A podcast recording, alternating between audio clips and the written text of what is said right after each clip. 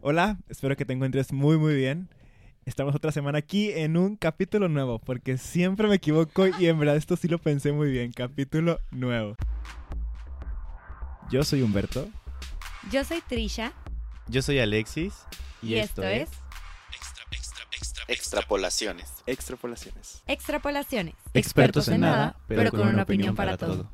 Y no es cualquier capítulo, la verdad es que este es uno de estos capítulos especiales porque tenemos a un invitado que hemos estado un poco guardando este tema para estar preparados frente a él, entonces también decidimos traer a alguien como que, que supiera mucho más que nosotros y que fuera pues un experto, ¿no? Y es Roberto, Roberto Lobo es un amigo que tiene una especialidad en psicoanálisis. Pues vamos a estar hablando un poco con él acerca de todos estos temas de eh, situaciones emocionales, depresión, ansiedad. Ahorita estamos debatiendo y Beto tenía una duda. es que, a ver, es que esto va a ser literal, o sea, para domes totalmente, porque yo no sé absolutamente nada y pues sí he, estado como que cerca de estas cosas, pero no tan personal, entonces por eso es como tengo varias preguntas que hacerte y creo que también ustedes dos. Sí. Este... Pero creo que primero déjenlo que también él se Ah, bueno, sí, presente, es no, no, no han dejado ni siquiera hablar. Ya Por sé. favor. Perdónanos, Roberto. No, pues la verdad es que muy honrado de que me hayan invitado, de que hayan estado pensando también en estos temas, en debatirlos junto con su público y pues espero poderles de alguna manera aportar algo este, para ayudarles a pensar en, en esta situación, ¿no? Este, ahorita lo que surge es el tema este de la ansiedad, por lo que veo. Ajá, sí. Sí, O sea, es que, es que lo que comentábamos hace tiempo, bueno, ahorita hace una hora, fue de eh, que si la ansiedad te lleva a la depresión o la depresión a la ansiedad o, O puede ambas. ser ambas. Pues bueno, habría que ver siempre el caso por caso porque hay quienes se les presenta de una forma o de otra, ¿no? Y hay mu- muchos tipos de depresión. Algunas empezarán, empezarán con, con episodios de ansiedad este, y otras, otro- otras no necesariamente, ¿no? Aquí Ok. habría que ver mucho siempre como el caso por caso. ¿Y a qué le llamamos ansiedad también? Porque son de esas palabras que pueden encubrir diferentes tipos de fenómenos y, las usamos como si fuera un sinónimo, ¿no? Sí. Sí, también eso es lo que hablamos al principio, que, que decíamos que creo que hay distintos niveles de ansiedad y que hay algunos que te pueden llevar a ataques de pánico, hay otros que son como, bueno, no sé, digo, te lo pregunto para que me lo aclares porque igual y yo nada más estoy especulando. Aparte porque siento que utilizamos la palabra de que, ay, me dio ansiedad o me dio mucha, no sé, o sea, como muy a la ligera y en realidad a lo mejor no sabemos tan a fondo lo que es la ansiedad y lo utilizamos como para decir cualquier cosa que no es ansiedad, pero nosotros nada más como para Ajá. ponerlo o etiquetarlo de alguna manera lo decimos. Aparte siento que está muy de moda esto, ¿no? Y está súper romantizado el tema de la ansiedad y la depresión en redes y tal. Entonces, por cualquier cosita y por un episodio que te dio este, de desesperación, un ataque de pánico, es de que, ay, ya tengo ansiedad, ¿no? O ya tengo depresión. Y no, o sea, Pues es que yo creo que todo eso parte de que no hay una, o sea, información, ¿no? ¿O tú qué piensas al respecto de que... Yo, mira, yo pienso, yo prefiero más utilizar el término de angustia porque es un término que se estudia más en psicoanálisis. Es- Ah, ok. es- me parece como más apropiado porque hay como una teorización que de alguna manera explica cómo es cuando algo, algo no tiene nombre, algo no tiene palabra. Es simplemente como esta sensación de hay algo que me da cosa, Ajá. pero que me pone mal, pero no sé exactamente qué es y le ponemos ese título, ¿no? Ansiedad, angustia. Eh, y que normalmente también a veces acudimos a un profesional para que nos diga qué es, ¿no? Ujú. este, y, y está esta idea de que si tú le pones nombre a algo, de alguna manera te da cierta tranquilidad, ¿no? De que, ah, tengo esto, entonces como ya sé qué es, ya existe en el ámbito Claro. de lo conocido, alguien Sí. ya sabe qué hacer, cómo tratarlo, y Claro. entonces eso aminora bastante la, la, Sí, la sensación. Pero si no se trata, el- la angustia real sigue, sigue ahí, ¿no? O sea, el ponerle un nombre...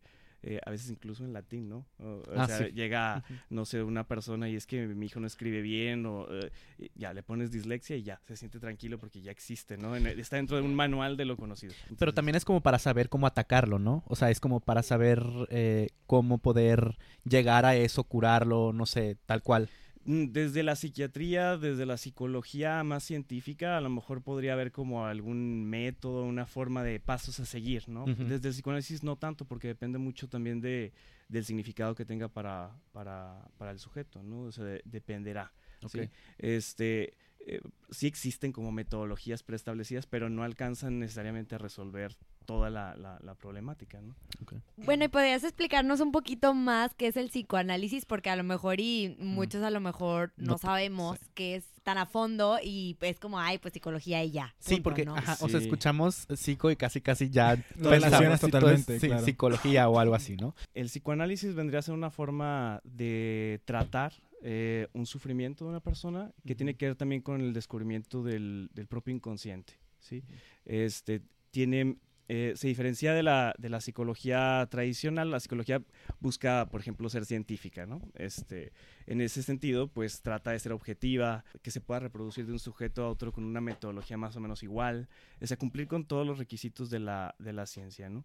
Este, igual la, la psiquiatría. Sin embargo, el psicoanálisis se separa un poco de, de esta posición, trata de alguna manera de, de- de a- a- analizar la parte subjetiva.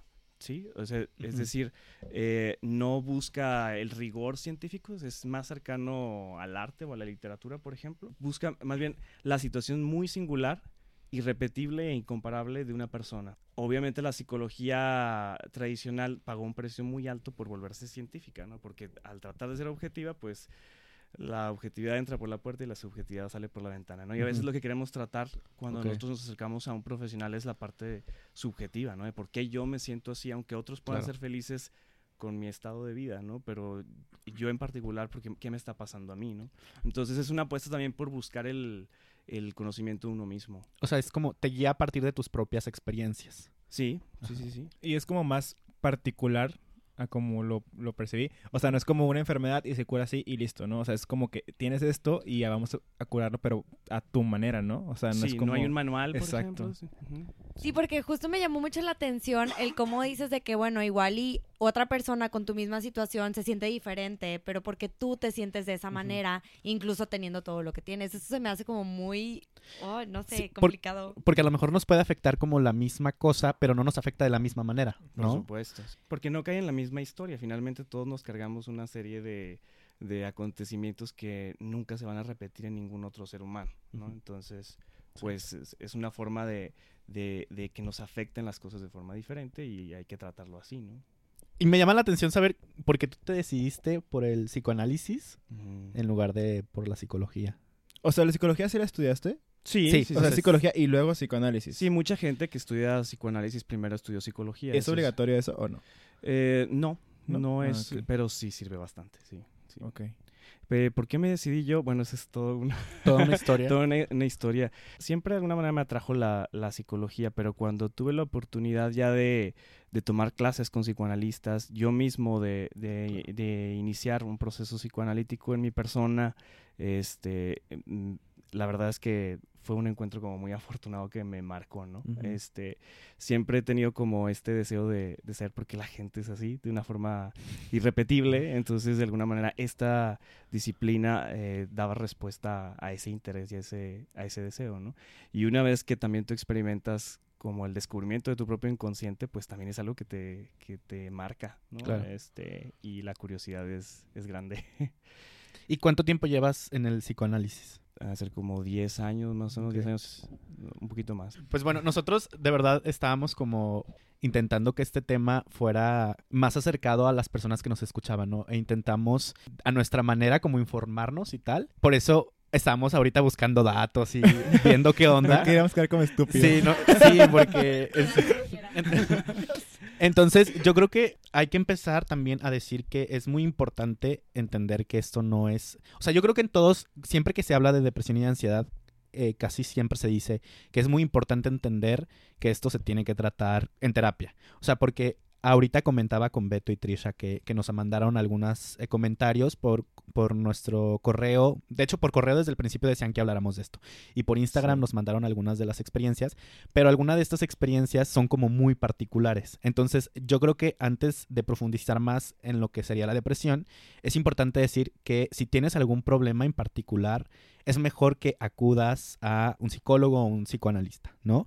Antes que todo, para poder, como decíamos, atacar desde, desde ahí la situación, ¿no? Por otra parte, pues, no sé si tengan alguna duda acerca de la ansiedad o tal, porque, bueno, o sea, no- mencionábamos... A ver.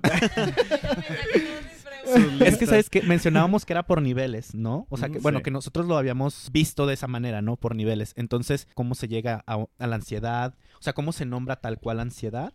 Y cómo no se nombra... Porque, por ejemplo, tú decías que tenías ataques de... Bueno, que te estresabas, ¿no? Ah, sí, cuando yo me estresaba Ajá. mucho, es, eh, lo que hacía era como que hacía puño y me clavaba las, las uñas en la palma, como Ajá. que para tratar de pensar en otra cosa y bajar y controlarme, se puede decir así.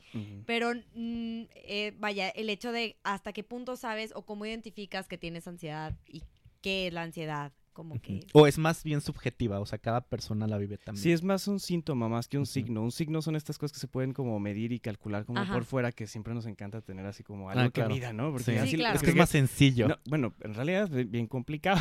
este, pero la sensación que da cuando algo está medido es que está bajo control. Y una de Sí, las sí. cosas que nos gusta sobre la ansiedad es tenerla bajo control. ¿no? Sí, y la puedes medir y entonces la puedes reducir y sabes cómo lo está reduciendo y cuánto lo está reduciendo. Sí, sí. Y algo que no tiene medición, pues, ¿cómo sabes que lo está reduciendo? Pues es, les decía, más que como un signo, es, es un síntoma. Un síntoma es como cuando vas al médico y no te pone un termómetro, sino más bien te pregunta, ¿te duele aquí? Te tiene que preguntar. O sea, pasa por la palabra. Alguien tiene que decir, así me siento yo. Entonces, eh, y creo que es donde está el mayor peso y la mayor importancia. O sea, cuando uno puede decir, ¿sabes qué? Esto ya no lo puedo controlar, esto se me sale de control, ah, eh, necesito acudir a alguien. O sea, de- normalmente es cuando la gente se acerca, porque cuando alguien le dice a otro, ve, ve, ve, hasta que uno lo experimenta normalmente es, es cuando da el paso, ¿no? Entonces, y a veces es un, un- un trayecto largo para encontrar a alguien con quien te sientas cómodo también como para poder hablar de tus cosas, ¿no? Este, pero sí hay muchísima gente que, que tiene este deseo de controlarlo y medirlo. Pero es una línea muy delgada, ¿no? O sea, porque de verdad creo que la ansiedad te puede llevar a un límite en donde a veces ya no... Bueno, en mi caso, la, la experiencia que yo tuve con la ansiedad es que de repente había pensamientos o, o- o, mm, maneras en las que yo no tenía el control, por así decirlo, ¿no? Entonces, yo siento que es una línea muy delgada porque a veces, pues no vas a poder acudir ya, ¿sabes? Porque va a ser demasiado tarde. ¿No crees? Entonces, creo que también, o sea, es importante decirlo que si sientes eh, que ya necesitas acudir, pues hazlo. O sea, Si no postergarlo demasiado y verlo también como algo muy común, ¿no? Que la gente pueda Sí. acercar y que la puerta está abierta también a quienes quieren comprenderse un poco más. No, Es- no tienen que llegar a esos extremos para Exacto. Eso- creo que eso es lo que pasa, que ir con un psicólogo ya es sinónimo de estar loco, ¿no? sí. Entonces creo que falta mucho esa concientización con la gente, ¿no? De aunque no tengas nada, creo, yo creo que aunque no tengas nada, tienes que ir al psicólogo, o sea, porque está muy cool como decirlo y, y sacarlo de Porque ti. es una introspección, Claro. ¿no? Sí, Es- y autoconocimiento, al fin y al cabo, no necesitas incluso tener como un estado de locura para poder Claro. acudir, ¿no? Este, de hecho, todos los que nos formamos para ser psicoanalistas, normalmente atravesamos un proceso porque es, es sumamente útil, ¿no? O sea, es Ujú. autoconocimiento, el primero que nada, ¿no? Sí, pero yo creo que ahorita eh, hay mucho problema. Bueno, creo que ya no tanto como antes, porque mucho era como que das a aparentar a los demás, ¿no? Como que las familias pensaban de que no, es que si tu hijo va al psicólogo o al psiquiatra o a donde sea, de que es porque está mal, entonces tú eres un mal padre o eres una mala madre o así. Entonces como que tenían todo este tema, entonces, ajá, tabú, que, que no dejaba a las personas. Y yo siento que mínimo aquí en Monterrey todavía tenemos un poquito esos pensamientos como muy extremistas, conservadores, ajá, muy conservadores de que no es que hay que cuidar las apariencias. Y lo podemos ver en un chorro de series también de que no, no, no, o sea, mi hija está bien o mi hijo está bien y, y no, no pasa nada porque quieres como aparentar de que familia feliz y tal y no, nadie tiene problemas, pero pues no te das cuenta que al final de cuentas eso puede eh, traer más consecuencias al final. Ahora también es un espacio de intimidad, no necesita estarse publicando, o sea, puede ser algo que uno haga sin tener Ajá. que decírselo a nadie, no uno- ahorita estamos mucho de que queremos publicarlo todo en Sí. Instagram o así, pues no, obviamente este lo ideal sería que también tuviéramos ese espacio como para Sí. poder hablar de lo que sea sin el, la cosa de tenemos que de tener que tenerle rendir cuentas a alguien más, ¿no? Pero también, o sea, sabes, si no tienes como este autoconocimiento, ¿cómo vas a tomar tú la decisión de ir? Bueno, y y sobre todo de, de no decirlo, ¿sabes? Mm. Como decíamos, porque pues si no te conoces, en- o sea, creo que no vas, no tienes este empuje de ti mismo para, para acudir. Es que también, como decía Beto hace rato, como que ahorita está muy de moda, entonces ahorita buscan como aprobación social, entonces lo, lo publicas, ¿no? De que, ay, me siento mal porque tal y tal y tal, y buscas que tus amigos o así te respondan como en redes de que, ay, no, amigo, te va a estar bien o así. Me explico. Entonces creo que eso también como que no ayuda. Pero es que también, es que porque actualmente sí existe como una epidemia de depresión muy fuerte, ¿no? Sí. ¿Tú o sea, crees. Roberto? Sí, sí, re- realmente creo que eh, algo está pasando también a nivel cultural en donde venimos como con menos recursos a veces para hacerle frente a cosas muy cotidianas, ¿no? Claro, también a veces se ha como psicopatologizado cosas que- Mm. muy cotidianas como que te rompa la pareja, o sea, Ajá. tengas una ruptura amorosa o que pierdas un trabajo, una cosa así, se hace como algo muy, muy, muy dramático y antes era, se veía como parte de la vida y no, no, no había un rótulo o una, un, un- un término particular para llamarle a cada cosa o un medicamento, peor aún, ¿no? Este, Pero a lo mejor sí existía, pero no estaba como diagnosticado como dices tú. O sea, yo creo que siempre ha existido la depresión y siempre ha existido todo. sí, la en una medida. ¿no? Sí, sí, sí. Pero yo creo que la- con las redes sociales y con todo esto también ha empujado mucho pues que se conozca más. Pues es que a lo mejor antes no había tanta información, ¿no?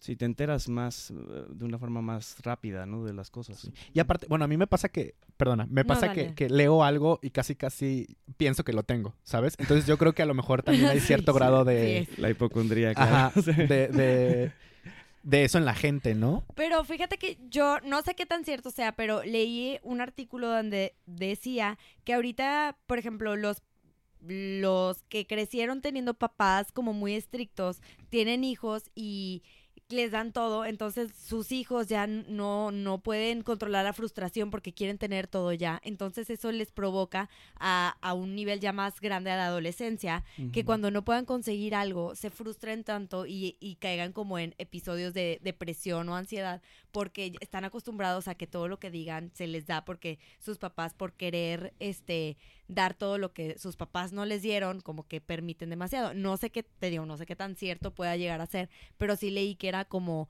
generacional Sí, sí hay algo, algo de eso. Eh, incluso a nosotros que nacimos en una época donde a lo mejor, no sé, no había internet, no había unas respuestas ta- tan inmediatas, todavía íbamos a la biblioteca a buscar información o cosas así. Eh, a- aún a nosotros nos pasa de que, no sé, cada, cada cuando terminamos de escuchar una canción, ¿no? A veces nos frustra más antes de que termine y ya estamos dándole a la siguiente y a la siguiente, a la siguiente. Ahorita ustedes así. Imagínense, pues la gente que haya nacido en un ambiente así, pues eh, tiene eh, formas de salir rápido y de alguna manera pastillas, medicamento, eh, hay estrategias que también son como de, de muy corto plazo. La misma droga te ofrece una satisfacción como muy inmediata, este, y eso impide que haya toda una elaboración psicológica que a veces es necesaria. Por eso también los tratamientos psicoanalíticos son largos, ¿no? Porque implica acompañar a la persona por este, eh, Claro. este momento de frustración, ¿no? ¿Y tú medicas? ¿O no, No. pueden medicar? No, ah, hay psiquiatras que son psicoanalistas, que después tienen una, una formación psicoanalítica, pero quienes medican tendría que tener la base médica. Ok. Entonces, ¿tú crees que todo esto, bueno, es que mis amigos se burlan un poco de mí porque yo todo le echo la culpa al capitalismo, pero ¿tú crees que tiene que ver con el sistema con la manera, o sea, es que no, de verdad, Por hace, supuesto. hace un tiempo leí, digo, escuché un podcast que me recomendó precisamente Alberto, que es se llama Dimes y billetes y que hablan de eh, el capitalismo y cómo está afectando a la depresión y la ansiedad, ¿no? Entonces, para mí sí fue así como el golpe, o sea, el darme cuenta de que como crecíamos justo como tú dices, ¿no? De que casi nos daban todo y cuando llegábamos a no tener eso que queríamos, decaíamos. Claro, si el sistema de alguna manera produce cierto tipo de enfermedad mental, por decirlo así, cl- Sí. cl- claro que sí, sí. eh, De alguna manera, eh, cosas que vemos, por ejemplo, ahorita, el, el hecho de estar en redes sociales todo el tiempo, de pensar que solo se existe a partir de que la imagen esté publicada, Sí, hay un deterioro incluso del valor de la palabra, ¿no? O sea, Sí. eh, prevalece más como que la imagen, eh, o sea, la, la- el, el meme, ¿no? Que tra- trata de transmitir todo de una forma muy condensada, que por un lado es, es, es un atributo mu- muy Sí, muy bueno de, la sí. comunicación, pero por otro lado también hay algo que se pierde, ¿no? Este, ah, porque el lenguaje tiene muchos efectos. Sí. Este, entonces, el, el dejar de hablar, digo que bueno que existan también estos espacios que de alguna manera favorecen como que la escucha, eh, este, eh, no solo la, la- la parte de la imagen, hace que enfermemos de cierta forma, ¿no? Este, o que incluso nuestra relación con el tiempo, con el espacio cambie, ¿no? O sea, por ejemplo, ahorita eh, quienes son maestros tendrán eh, la experiencia de que es bien difícil que estén atentos, ¿no? Los alumnos, porque eh, aunque estén rodeados de paredes, las paredes están como agujeradas, este, son, son permeables porque en el Instagram está publicando su artista celular, favorito, sí, eh, entonces de alguna manera los problemas de atención pues tienen muchísimos efectos también en la, en la vida cotidiana. ¿no? Y aunque le quites el celular, creo que ya la mente está en otro lado. O sea, porque había un maestro también que quitaba celulares, pero... O sea, el, el cambio en cuando tenía celulares y cuando no tenía celulares es el mismo. Porque ya la gente ya tiene otro chip, creo yo. Sí, tienen efectos en la intimidad, por ejemplo, ¿no? O sea, no, eh, las generaciones más jóvenes no tienen tanto la experiencia de haberse sentido aislados del mundo por algún momento, ¿no? Este, y le- el sentimiento de aislamiento, de privacidad, son como elementales para constituirte como persona. Entonces, pues ahorita se estarán constituyendo otro tipo de, de seres Sí. humanos, ¿no? A partir de eso. Entonces, sí, obviamente el sistema capitalista, el sistema económico, la, la tecnología tiene un impacto directo en, en- en- en la forma de ser. Me pareció interesante esto que digas Bien porque- feliz, Alex. No, es que Le dieron su razón, güey. no, es que sabes qué, o sea, esto que dices acerca de la comunicación, ¿no? O sea, que ahorita ya no te estás comunicando porque en realidad todo está a partir de los textos en las redes. Obviamente si crecimos ya en una sociedad machista donde los hombres no pueden hablar, este, no pueden expresar lo que sienten, eh, ahora peor en una situación en donde, en donde, bueno, también, o sea, obviamente las mujeres si hablan de más, pues son eh, castigadas, ¿no? Digo, es, es un ejemplo del machismo. Entonces ahora donde nuestra manera de comunicarnos es muy distinta, pues estamos como empeorando, ¿no? Y, y yo he visto mucho, ahorita más que nada, que la gente, por ejemplo, le da pánico hablar por teléfono, güey. O sea, es como que yo, pero yo por mensaje, o sea, por mensaje, por mensaje, todo. Y un voice note también, pero lo puedes borrar y no pasa nada. Entonces, está cambiando un chingo ya la gente ahorita. Sí, y no, no todo es para peor, no quisiera que se llevan como que sea... No, sí. de Vamos a salir llorando de aquí. Apocalíptico, ¿no? Pues realmente estamos usando la tecnología precisamente para llegar a gente que a la que Claro. nunca hubiéramos llegado. Entonces, este, sí creo que también la tecnología aporta y da- hay la posibilidad de, de- de comunicarnos de otra forma. También, por ejemplo, el, el hecho de lo que dices ahorita, de que la gente ya no habla por teléfono, eh, puede pensar más lo que escribe, pensar dos, tres veces. Y eso es un, un espacio que se gana en, un- en una época en donde todo es tan rápido este, que mucha gente ya no tiene otros espacios donde pensar. Entonces el hecho de escribir se me hace, pues hay un- un- una oportunidad. Depende mucho cómo la gente lo utilice, el medio. Sí, pero también es... Un mensaje no te dice lo mismo que un- una llamada, ¿no? Entonces puedes leer un mensaje que se torna mucho para, para otras... ¿Cómo se dice? Interpretaciones, ajá. Pero eso que sobre no te todo puede por- dar la voz. Claro, por el tono de voz Ajá, y tal, sí, ¿no? claro. Y pues también por, por tenerte enfrente que mucha gente lo evita. Entonces también es un Pero, punto... pero- pero es una forma también a veces de esconder ciertas cosas que a veces es necesario. Tanta transparencia también encandila, ¿no? Entonces, eh, a veces es bueno poner como, o valernos de un filtro que la tecnología nos ofrece, este, para eh, mediar el mensaje y que no sea como una cosa en bruto también, ¿no? Este, si bien a veces la voz aporta también muchísimo, puede que en otras situaciones este, estorbe o uno entre en cólera y no sepa contenerse y el mensaje te obliga como a codificar las cosas de una manera más ordenada. Este, que encubre, eh, es, tiene el, es un arma de doble filo porque por un lado puede ser, te ayuda a maquillar un poco, pero también te puede ayudar a engañar. Entonces depende mucho de quién lo use de atrás y cómo lo use. Según yo, un punto que lleva mucho la ansiedad es el estrés. Y digo, ahorita como comentábamos, eh, de hecho tú hiciste el comentario de que ahorita la sociedad va como en friega, ¿no? Entonces, siento que eso también aumenta nuestros niveles de estrés y por lo mismo es como eh, repercute en que lleguemos a, síntomas de síntomas, bueno, a, estas cosas de ansiedad y depresión. Pero no sé qué tanto tenga que ver o qué tan eh, Sí, sí, te- relacionado, ajá. Sí, hay una sobreestimulación que de pronto nos hace vivir vidas frenéticas y que a veces no hay tiempo para eh, elaborar las cosas. Por ejemplo, los niños de ahorita difícilmente soportan el aburrimiento, ¿no? O sea, están tan acostumbrados a tener algo que, que les aporte satisfacción y los padres también a dárselo, que, que no experimentan o no, no soportan mucho el, el aburrimiento y el aburrimiento también es la fuente de la creatividad, de la, Claro. este, de, la creativi- de la creatividad, de muchísimas cosas que, que, que nosotros a lo mejor sí experimentamos como niños porque no había tanta, tan- tanta distracción. Este, y también la cantidad a veces de trabajo, ¿no? O sea, que eh, sobre eh, calentamos la, este, nuestra, nuestra actividad, o sea, es demasiada. Este, y, y hay veces que no, no, no somos muy conscientes de lo que implica para nuestra vida cotidiana. Por ejemplo, hay quienes eh, trabajan en el área de manufactura, cosas que son muy, muy monótonas, que no, no es el estado natural de un ser humano, este, el, la monotonía tiene un costo en la vida personal, ¿sí? O sea, porque la gente cuando tiene tiempo libre no eh, batalla mucho para volver a despertar su deseo por las cosas, su, sus ilusiones y todo eso, porque está después va a tener que hacer un esfuerzo para volver a ser monótono. Entonces se quedan en un estado de monotonía este, que repercute en su vida privada.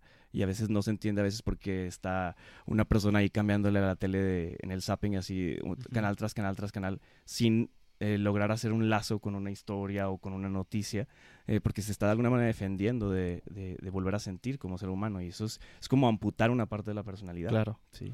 Pero también está el otro lado de que dicen que si tienes como un ataque de ansiedad o cosas así, es mantenerte ocupado para no pensar en eso. Sí, existe esa, esa teoría, que es muy eclesiástica también, eso de mantente activo para no pecar. Que, ajá, o sea, que piensa en otras cosas, ponte a hacer otra cosa para que tu mente no tenga tiempo de pensar en eso. Sí, porque la ociosidad se ve como fuente de pecado. Este, Cuando en los griegos realmente, por ejemplo, veían la ociosidad como, como lo meramente humano, ¿no? Como aquello en donde la gente podía hacer poesía, podía dedicarse al arte, a la política, cosas que eran verdaderamente humanas y los que tenían que trabajar eran prácticamente los, los, sirvientes o los que no tenían la cualidad de ciudadanos, ¿no? Este, entonces, eh, y ahorita más que alabar el ocio, alabamos el negocio, ¿no? La negación del ocio como si fuera una pérdida de tiempo en donde el tiempo es dinero, entonces eh, cada segundo que pasa es como como una pérdida. Estás perdiendo. eso es lo que eso es lo que a mí también me llegó a provocar como cierto grado de ansiedad, ¿sabes? Porque de repente era pues no sé, ya había terminado mis tareas y me acostaba en la cama y estaba en Facebook o en redes y como que entraba en mí esta necesidad de hacer algo porque estabas mal de estar acostado, ¿sabes? O está mal que tengas tanto tiempo libre. Entonces, también ahorita pensaba en este ejemplo que pusiste acerca de los niños.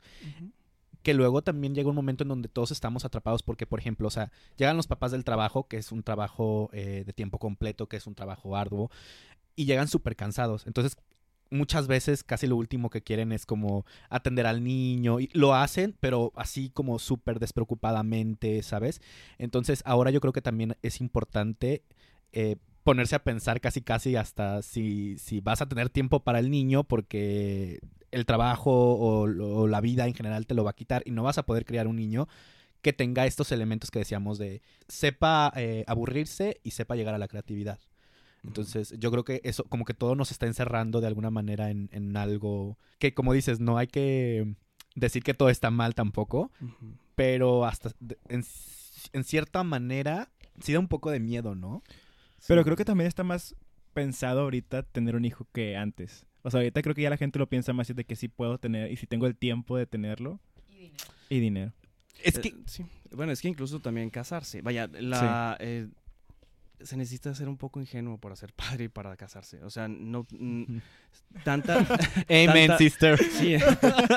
tanta realidad, les digo, tanta, tanta transparencia también encandila. O sea, es, si nuestros padres hubieran sabido todo lo que implicaba tenernos, pues quién sabe si nos hubieran Sí, ajá. Eso también yo lo este, pienso mucho. Entonces, sí, a veces uno tiene que aventarse eh, a lo desconocido, porque realmente uno no sabe cómo le va a ir en la feria. O sea, uno no sabe si la pareja se va a enfermar, si un hijo no, no va a ser el más inteligente. Vaya, son cosas que, que no puedes prever, ¿no? Y ahorita queremos preverlo todo porque realmente eh, vivimos bajo la angustia de la incertidumbre, porque hay muchísimas cosas que antes sí se daban por sentado, el, un trabajo estable, que si estudiabas te ibas a, tener un buen sueldo.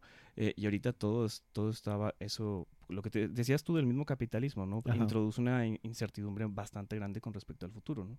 Sí. Y tú, por ejemplo, que has estudiado, bueno, yo creo que sigues estudiando todo esto y lo ves en, en, en casos que, que tienes. Eh, ¿qué es lo primero que, recomiendas o lo primero que, les dices cuando suceden este tipo de cosas en las que se sienten como ahogados por el mismo sistema o por la misma cultura o por el mismo estilo de vida? Bueno, eh, no tengo como una frase. Ajá, no, claro, o sea, no, no. Y aparte estandarizada para la gente que llega. No, no, digo, Está en contra. Porque es que depende. El psicoanálisis es mucho de saber escuchar a las personas. Por ejemplo, ahorita ustedes dos hablaban de la ansiedad. Tú decías que apretabas los puños hasta que te podías lastimar. Si tú pensabas, tú, tú, tenías más una cuestión de ideas, ¿no? De que ciertos pensamientos que se tenían a la mente. Son dos situaciones bien diferentes. Entonces, lo primero que haría sería tratar de ir más allá de del- de, eh, la etiqueta ansiedad y ver cómo se produce, o sea, qué ideas, por ejemplo, se tienen en la mente, Claro. eh, si, si lo tuyo tiene también que ver con cierta agresión reprimida, porque por algo también... sea, tía, güey. sí, En violencia. Puede ser. sí. Sí, no, entonces hay que escuchar lo singular del caso, ¿no? O sea, este, tanto lo que dicen como lo que no se dice también. Por algo escogieron este tema. Sí.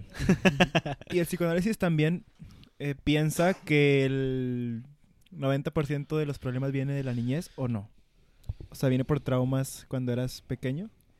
Eh, bueno, sí hay algo que tiene que ver con, con respecto a tu historia, ¿sí? Pero así de que la No es una infancia ley te va a de- determinar completamente, completamente, no. O sea, eh, a lo mejor en el, en el ámbito más popular se ha considerado así prácticamente como, como te fue en la niñez, va a ser tu futuro. Ajá. no se trata, no, no es necesariamente así. Lo que pasa es que en el inconsciente no hay tiempo. Entonces, es como cuando tú sueñas. A veces sueñas que hay cosas, hay muebles de cuando tú eres chiquito y hay personas este, que ahorita son niños y tú ya las ves grandes. O sea, Sí. hay algo que se distorsiona en cuanto al tiempo. Entonces, digamos que en el inconsciente está vivo todo, las cosas, ¿no? Ok. Sí. Sí, justo pensaba en eso y digo, hay muchísimos casos que, que, que nos dan eh, prueba de esto que dice Roberto, ¿no? Porque, o sea, hay gente a la que, no sé, sufrió una infancia horrible, que tuvo abuso, que tuvo violencia, y se levanta y tiene una vida espectacular de grande, ¿no? O sea, tiene eh, programas, tiene dinero, tiene una familia maravillosa, y hay gente que no, o sea, hay gente que le afecta completamente de otra manera, ¿no? Entonces yo creo que sí, como tú dices, hay- es- está como súper generalizado eso. Tampoco creo que se puedan mencionar como casos más específicos porque eso es como también invadir privacidad, ¿no? Sí, sí, claro, se pueden dar algunos ejemplos y todo esto, obviamente no de los casos que uno atiende, pero que Sí. de repente académicamente a veces sirven para ilustrar Sí. eh, algo. Aquí lo importante es que no se vea como un cliché de que, ay, como me pasó esto de niño, me va a pasar esto de grande, o como si hubiera también un patrón inquebrantable, ¿no? Porque de repente también te topas con gente de 75 años que todavía le reprochan algo a su madre, Yo. y es como que, bueno, Amigo, ¿cuán- sí eres. ¿cuántos años tenía tu mamá cuando te hizo eso? No, pues que 24, oye, pues tú ya tienes 70, ya perdona. eh, Ve a una chava de 24 y date cuenta más o menos cómo, Sí, claro. cómo es, o sea, ya estás en condiciones de dejar atrás eso, ¿no? Creo que eso también tiene mucho que ver con la personalidad o el, carácter de cada una de las personas, porque sí también, por ejemplo, Alexis que es bien rencorosito Resentido. y Ajá. ganchado. Y, eh, por ejemplo, Beto y a mí se nos olvida todo y es de que hay a poco, ni me acuerdo. Entonces, pues también eso siento que ayuda o que te permite como llevar ciertas situaciones como más manejables que a lo mejor que a otras personas que sí les pegan más. Y ha- hablábamos de la depresión, pero creo que tú no nos has dado tu, tu, o sea, no quiero decir definición, cómo un psicoanalista entiende la depresión. Sí, por ejemplo, está también la melancolía, que se asocia mucho también con Con los los- estados depresivos, ¿no? Como de eh, anhelar volver a un estado anterior, que es una dificultad también para soportar las pérdidas, ¿no?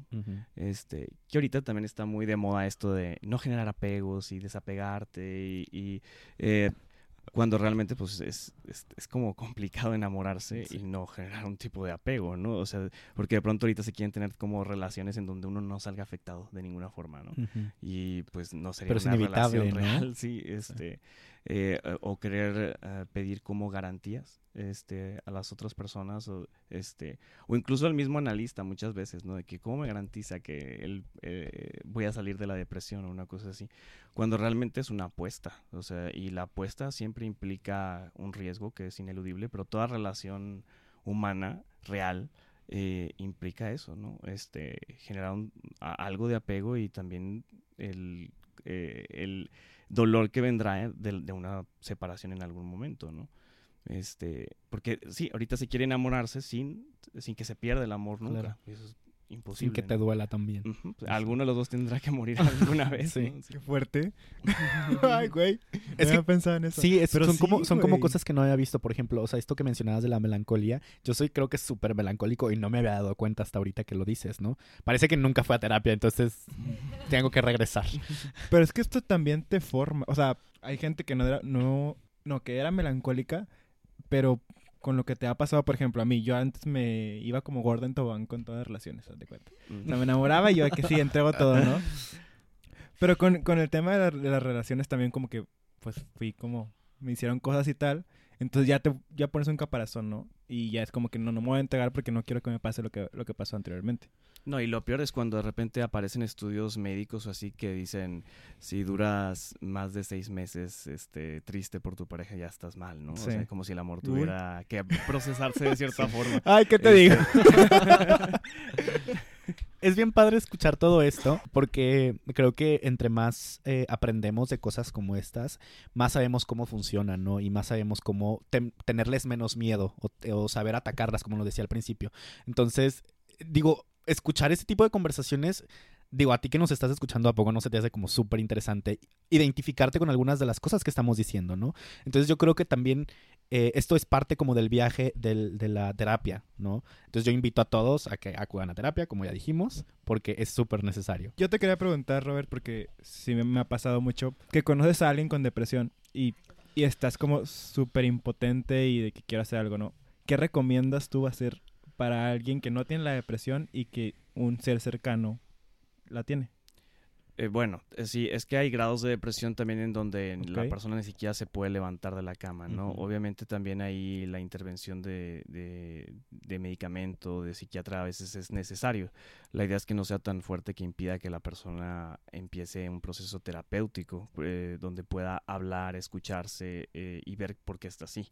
Pero sí, eh, hay momentos en donde a veces es necesario este, eh, acudir a, a- a medicamentos, ¿no? Eh, pero hay personas que a lo mejor no están en ese grado de, este, de incapacidad, pero que se resisten a, entrar en un proceso terapéutico. Obviamente no es una cosa fácil ir a, sobre todo un psicoanalista también, porque uno sabe que pues se van a remover cosas, ¿no? Entonces eh, eh, puede que, que se despierten muchísimas resistencias. Sí. Eh, por eso es importante también a veces respetar ciertos tiempos de la persona y a veces también dejar que, que la persona misma se dé de topes, ¿no? Este, para que la persona sea quien tome la decisión, porque sí es, sí es importante que haya un involucramiento de la persona, es decir, no tanto que se le lleve a fuerzas o una cosa por el estilo, porque no, no, no funciona, al menos en, en un psicoanálisis no. Puede que una persona llegue no por su propio pie, sino porque alguien le sugiere, pero en las primeras entrevistas se busca también como que la persona eh, caiga en cuenta de, por qué acude, ¿no? O sea, si, si hay algo también de, de su propio interés y deseo a trabajar. Eh, eso su- sucede mucho, por ejemplo, con los niños que pues no tienen, no, no- a los 10 años no vas a No ir a buscar necesariamente un psicoanalista. Entonces, sí eh, hay que a veces dar ese pequeño empujón este y en las primeras sesiones eh, despertar el deseo de, de conocerse. Y querer mejorar, ¿no? O sea, pues alguien que no quiere mejorar, pues ¿cómo lo va a hacer? Entonces, aceptarlo y querer mejorar creo que sí es, es muy importante. ¿Y crees que la depresión se pega? O sea, es que, no, no, no, es que te voy a contar lo que pasó. O sea, yo tenía, bueno, X, pero tenía una persona que tenía un grado de depresión Ajá. y yo pues no lo tenía. Pero en el, en el momento en que me involucré tanto, yo sentía que me estaba jalando y que me estaba cargando con.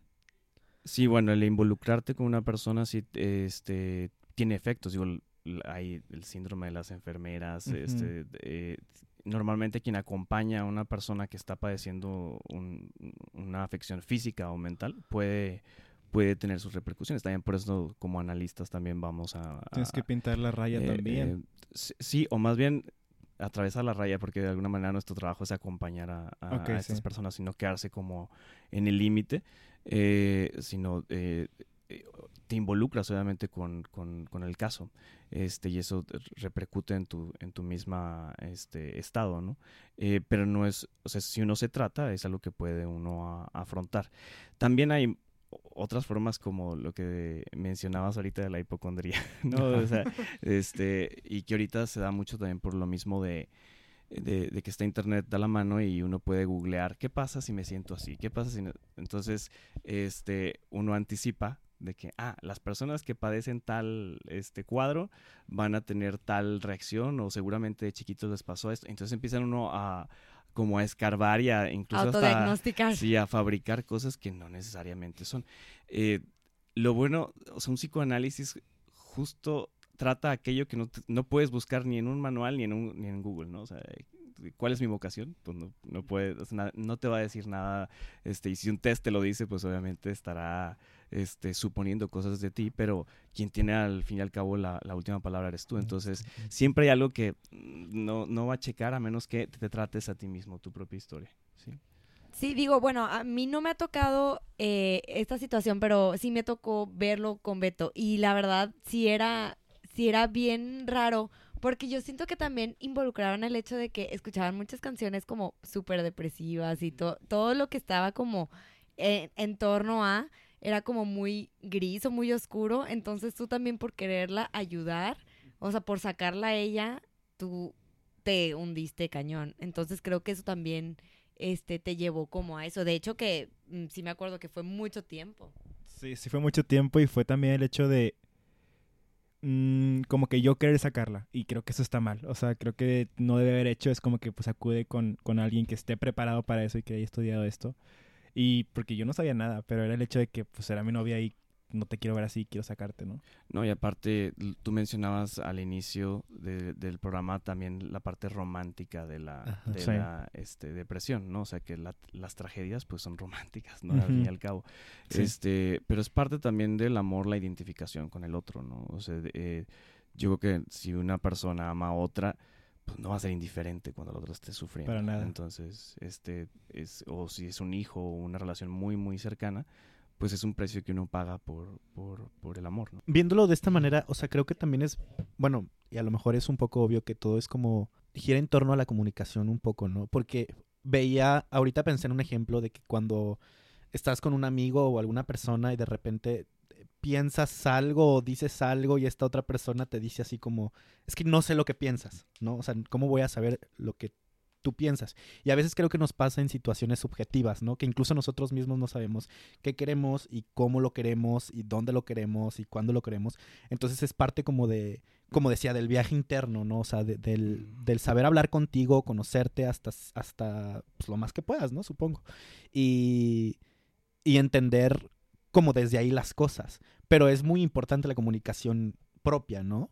Sí, aunque tampoco idealizarla, eh, porque ahorita pues hay mucha gente que habla de la comunicación efectiva y de ser este eh, asertivo y de cosas así que realmente el malentendido está asegurado. O sea, eh, precisamente porque somos este, seres del lenguaje y tenemos una parte inconsciente, no sabemos todo lo que decimos. Entre lo que yo quiero, lo que yo quiero decir, lo que efectivamente digo, lo que la otra persona entiende y lo que quiere entender, o sea, eh, hay siempre un abismo este, que nos, nos conduce a un malentendido que más bien eh, hay que aprender a lidiar con él, más que evitarlo y tratar de tener una comunicación totalmente transparente, porque también les digo, una comunicación tan transparente es abrumadora, o sea, sería terrible. Este, eh, ¿cuántas, ¿De cuántos problemas no nos hemos salido precisamente porque hubo un equívoco muy afortunado que, ah, como, lo que les decía hace un momento también, de que pues te casas este, pensando que va a estar bien y que o sea, hay, cierto engaño en eso, ¿no? Este,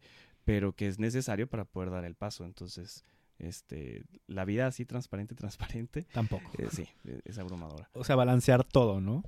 Es que ni siquiera es una cosa que tú hagas conscientemente. digo, el malentendido está asegurado. Aunque tú quieras tener una comunicación totalmente efectiva, ¿quién la ha tenido? O sea, que, salga el primero que, que, diga que se da a entender por completo y que nadie, este, claro que muchas veces uno le echa la culpa al otro que no entendió, pero eh, normalmente no entendemos muchísimas de las cosas que se dicen.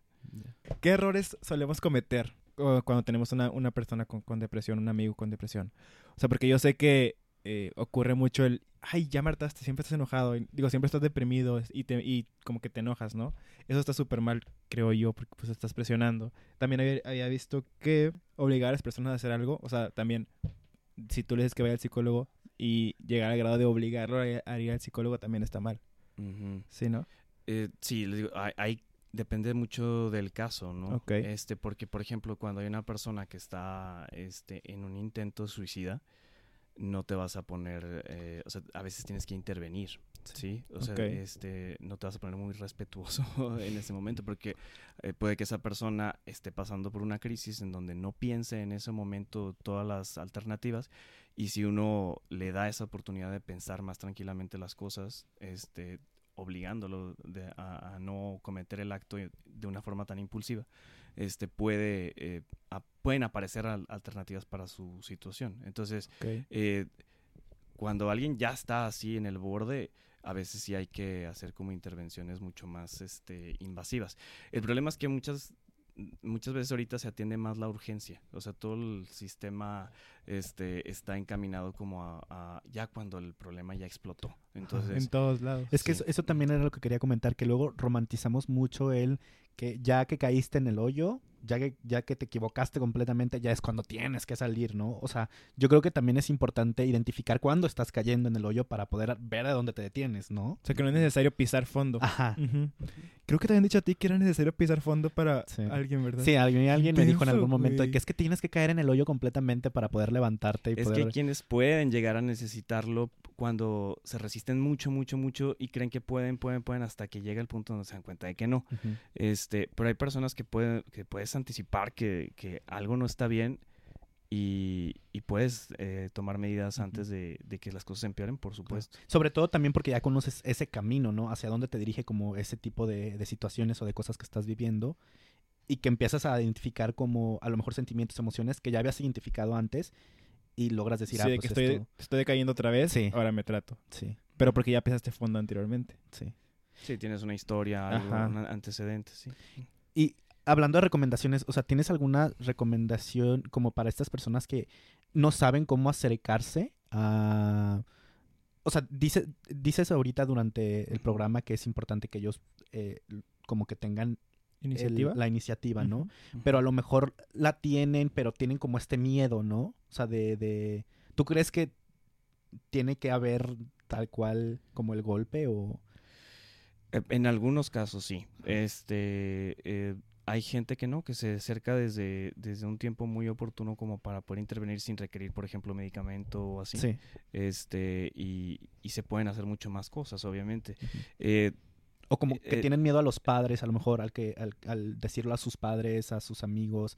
Decíamos ahorita que es también importante tener tu propia privacidad, ¿no? Pero yo Sí. creo que si eres alguien de 18, 17 años y padeces de esto, a lo mejor sí es necesario decírselo a tus padres, ¿no? Porque también a lo mejor tus padres te están llevando como a una situación. Bueno, también depende de cada caso. y sí, qué decíamos. padres, claro, claro. Sí. O sea, pues, porque hay veces que eh, hablar con los padres puede empeorar algunas Sí, cosas, ¿no? Sí. O sea, Oye, que no tienes nada también, los papás están Sí. muy negados, ¿ah? O que son los que se oponen a llevarlo a un... Exacto. Porque saben que se les va a remover algo en la familia, que también esa es otra cosa. La resistencia de la familia puede tener... eh, eh, responder a que hay, por ejemplo, a veces un secreto familiar, ¿sí? Que, que algún miembro de la familia hace síntoma con ese secreto que no se ha dicho y se sabe que si esa persona acude a terapia, pues Puede va a brotar, sí, Ya, sí. Qué fuerte. Güey. ¿Recomiendas a las personas como que afronten, o sea, literalmente ignorando a la familia? ¿O cómo pueden...? No, bueno, es que estamos hablando de casos, ¿no? Ajá. Entonces, eh, hace una recomendación así como general, bueno, siempre es un eh, algo injusto, ¿no? Pero yo les diría que, que trataran de, de sobreponerse al miedo y que, pues de alguna manera, los psicoanalistas, los psicólogos estamos acostumbrados a, a lidiar con la ansiedad que implica llegar a un a, a tocar las puertas de nuestros consultorios, ¿no? Entonces, este algunos han tenido también malas experiencias, que esa es otra cosa, ¿no? Que van al psicólogo y, y hay como alguna desilusión o algún eh, sentimiento de incomodidad. Primero, encontrar a alguien con quien tú hagas match eh, tiene su chiste. Sí. Eh, hay distintos tipos de terapia, entonces las experiencias pueden ser como muy diferentes. Por ejemplo, una de las cosas que les achacan mucho a los psicoanalistas es eh, el hecho de que se queden callados, ¿no? O sea, porque muchas veces llegan con la expectativa de que les digan algo, ¿no? Les digan algo de... De que te den la respuesta eh, casi, casi, ¿no? Sí, pero también muchas de las preguntas tienen que ver con una, una interrogante moral. ¿Estoy bien o estoy mal? Eh, que antes se iba al sacerdote para ese tipo de cosas, Sí. ¿no? Ujú. Este, y ahora se va al psicólogo también para decir como que estoy sano o no estoy sano. O sea, como si hubiera este, en psicología una medida de, de qué es estar sano. Los médicos la tienen más fácil porque el cuerpo sí funciona por un equilibrio Sí. y se sabe cómo funciona bien un cuerpo. Pero eh, en, la, en la cuestión psicológica no existe como un ser humano que funcione bien. Este, incluso hay gente que podría aparentemente tenerlo todo, ¿no? O sea, que tiene salud, Claro. tiene dinero, tiene una buena pareja, una familia, todo perfecto y aún así están sufriendo. Sí. Entonces, eh, no, no funciona de la misma forma, ¿no? Y aparte hay muchas personas que piensan de que con una cita con el psicólogo ya me curo, ¿no? Ah, sí, no. no. Eso pasa muchísimo. Y sienten que es un este gasto inútil porque no están viendo cambios, ¿no? Pero es todo un proceso, o sea, tienes que dedicarle Pues el es como, tiempo. yo creo que es como ir al gimnasio. Sí, de hecho, sí. Sí. O sea, Tal así lo veo. Depende mucho el avance de la propia persona. Por eso mucha, mucha gente llega diciendo, ¿y cuánto va a durar esto? Pues es que depende del avance, del cansancio, de los encuentros que haga. Es muy difícil anticipar qué es lo que una persona va a encontrar de- en su inconsciente, ¿no? Claro. O sea, porque de repente pueden brotar cosas muy difíciles, ¿no? Entonces, este, en pocas sesiones no, no se va a dar con eso.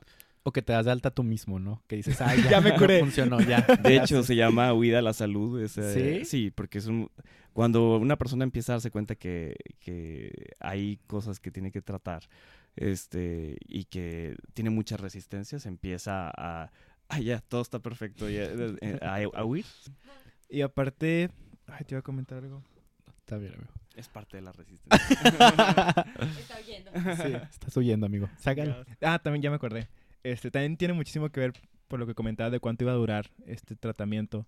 De qué tan abierta sea la gente. Porque hay personas que van y no te dicen nada en una cita, entonces no, no te dan como que cosas con que trabajar, ¿no?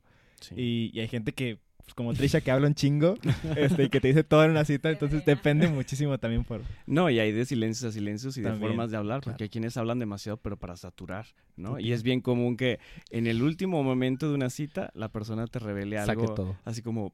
Como muy final de serie, güey. para ya no tratarlo en ese momento, ¿no? Y tener una semana o dos así. Que nos reímos, oigan, y esto es como súper serio de que hay gente. O sea, sí, que, digo, está como bien extraño que de repente exista así Es que yo el sí- inconsciente. Exacto, es lo que iba a decir. Es como que hasta tú mismo, a lo mejor no lo haces conscientemente de que, ay, lo voy a decir así, pero es como, bueno, ni modo, ya, ya se va a acabar el tiempo, bueno, fue Sí. esto y adiós, bye. Sí, no, no creo que sea una cosa que la gente lo haga con toda No, la intención de... De que te va a dejar con la duda. El próximo capítulo, güey. Y pues bueno, yo creo que ya es tiempo de ir terminando este episodio. La verdad ay, es estuvo que muy, muy interesante Ajá, todo. ha sido muy eh, enriquecedor. Has abierto los ojos a nosotros y también a ti que estás escuchando este podcast. Seguramente encontraste como ciertas cosas con las que te identificaste y que esperemos de alguna manera te ayuden eh, o te guíen a encontrar respuestas, ¿no? A eso que estás buscando. Y bueno, antes de terminar el episodio vamos a pasar a las recomendaciones. Como saben, pues les vamos a recomendar algunas de las eh, canciones o películas o libros que, que nos se relacionan con el tema. Entonces, para que escuchen, vean o lean la que les interese. A ver, las mías no están tan chidas, ya, ya estoy triste. es que había pensado que estaban padres, pero no. Eh, bueno, hay una canción que, de Blackbird que se llama Anxi- Anxiety. Anxiety. Anxiety, ajá. Sí. Eso me gusta mucho y creo que refleja, Soy bilingüe yo. refleja muchísimo. ¿Conoce el trastorno de la despres, despersonificación? Despersonalización. Despersonalización, sí. Sí, sí, sí. Ah, bueno, qué padre. Ah, bueno, luego lo discutimos. Sí. El, el En plot otro twist. podcast.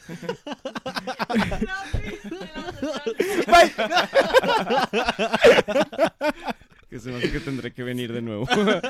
Está buenísimo. Sí. Bueno, ya. Güey, yo tengo un, un guilty pleasure o un como acercamiento al tema con skins. Creo que todos lo tuvimos cuando estábamos, bueno, no, ustedes Yo no. no. Güey, yo lo tuve de cuando estaba en prepa, creo, y, y fue como una serie que eh, te abre un poquito los ojos, que aunque es como también medio comedia y es un pinche, una serie como juvenil. Te abre los ojos y te, te muestra que existen, Claro, ¿no? te acerca como a los temas, de- ¿no? Sí, o sea, y dices de que está cabrón porque no lo veías desde antes, entonces es un buen, buen acercamiento por si estás como más chavito. Yo les quiero recomendar un libro que se llama, bueno, de hecho este me lo recordó Beto, siempre, siempre me dan las recomendaciones, bien bueno. Este, se llama Hasta la última palabra. Está muy padre. Siento que a lo mejor y no es tanto como ansiedad, este, pero sí tiene como muchos, mucho que ver, así como eh, salud emocional, se me hace muy, muy importante y el cómo esta chava también va descubriendo ese como esa tranquilidad a través de la poesía, siento que, que es algo también muy bonito. El otro también es un libro, pero ya va a salir la película. El libro se llama All the Bright Places, pero Claro. la película creo que se llama Vi- Violet, and, Finch. Así se llama en español el libro Sí, también. el libro se llama así en español, ajá. Este, y ya va a salir en Netflix en febrero, creo que a finales. Y la verdad, este fue mi libro favorito, creo que del 2017, me encantó. Y es que está muy padre, o sea, y, y siento que toca temas muy importantes y espero que la película esté tan padre como el libro porque, bueno, a mí en lo personal me gustó mucho y pues sí se lo recomiendo. A quienes tengan de alguna manera esta inquietud, por ejemplo, de ir a análisis a una terapia así, eh, yo que ver la serie de En Terapia puede ser muy, En muy Terapia útil, se se, llama En Terapia o In Treatment. Eh, hay un- la versión original eh, tengo entendido que es de Israel, hay una versión estadounidense y otra argentina. Ah. Entonces está muy padre porque puedes ver la evolución de un paciente y cómo es una sesión analítica. Súper. Eso está padre. También, digo, ya para el tema de la depresión eh, y de la ansiedad, no- se me viene a la mente también esta película, la de Gravity, la de Ajá. gravedad, Ah, porque claro. creo que sí, que tiene muchos símbolos que si uno les presta atención, este... La de Sandra Bullock. eh, sí, Sí, la de Sandra Bullock. sí, pre- también por esta cuestión que les digo del apego, ¿no? Que hay gente Sí. que no, no, no quiere apegarse a las cosas o algo así. De alguna manera la gravedad ahí en esa película es como una metáfora también de qué tanto sueltas o qué tanto te... sí, este, entonces creo que puede ser como algo que se pueda aprovechar. Ok, Muy bien. Pues yo tengo dos recomendaciones. Un libro que es teoría como muy light, que es Filosofía para Desconfiados, que justo aquí Vico, ya se los he recomendado en otro episodio, Sí. pero eh, me recordó porque Vico propone que los niveles de depresión y de ansiedad son por la falta de confianza que existe. Entonces es una propuesta muy interesante. Obviamente desglosa a lo largo del libro eh, eh, pues su hipótesis. Eh, es un libro bastante ligerito, tiene como 120 páginas, no sé, entonces acérquense a él. Además, no solamente aprendes de eso, aprendes de tecnología, aprendes de filosofía tal cual, de historia, entonces empápense un poquito de todo. Y el otro que les quería recomendar es Te espero en la última página, que no recuerdo exactamente la autora, pero es un libro que es una, es una novela, entonces es la historia de una chava que creo que termina con su pareja, o sea, tiene terapia a partir de libros. Le el psicólogo le recomienda libros para que tenga como esta especie de empatía por las historias y que sepa como que encuentre alguna respuesta, ¿no? A partir de ella. Ah, bueno, y creo que hay una canción que les quería recomendar que se llama Sad Forever, que es de Loud, que es muy buena. Es Este, nuevecita. Es nuevecita y se las voy a poner en Twitter. Ah, que de hecho, qué bueno que mencionó Alexis las redes sociales porque este, nos pueden encontrar en, eh, en Twitter y en Instagram. En Twitter estamos como arroba extrapolaciones y en Instagram estamos como arroba extrapolaciones.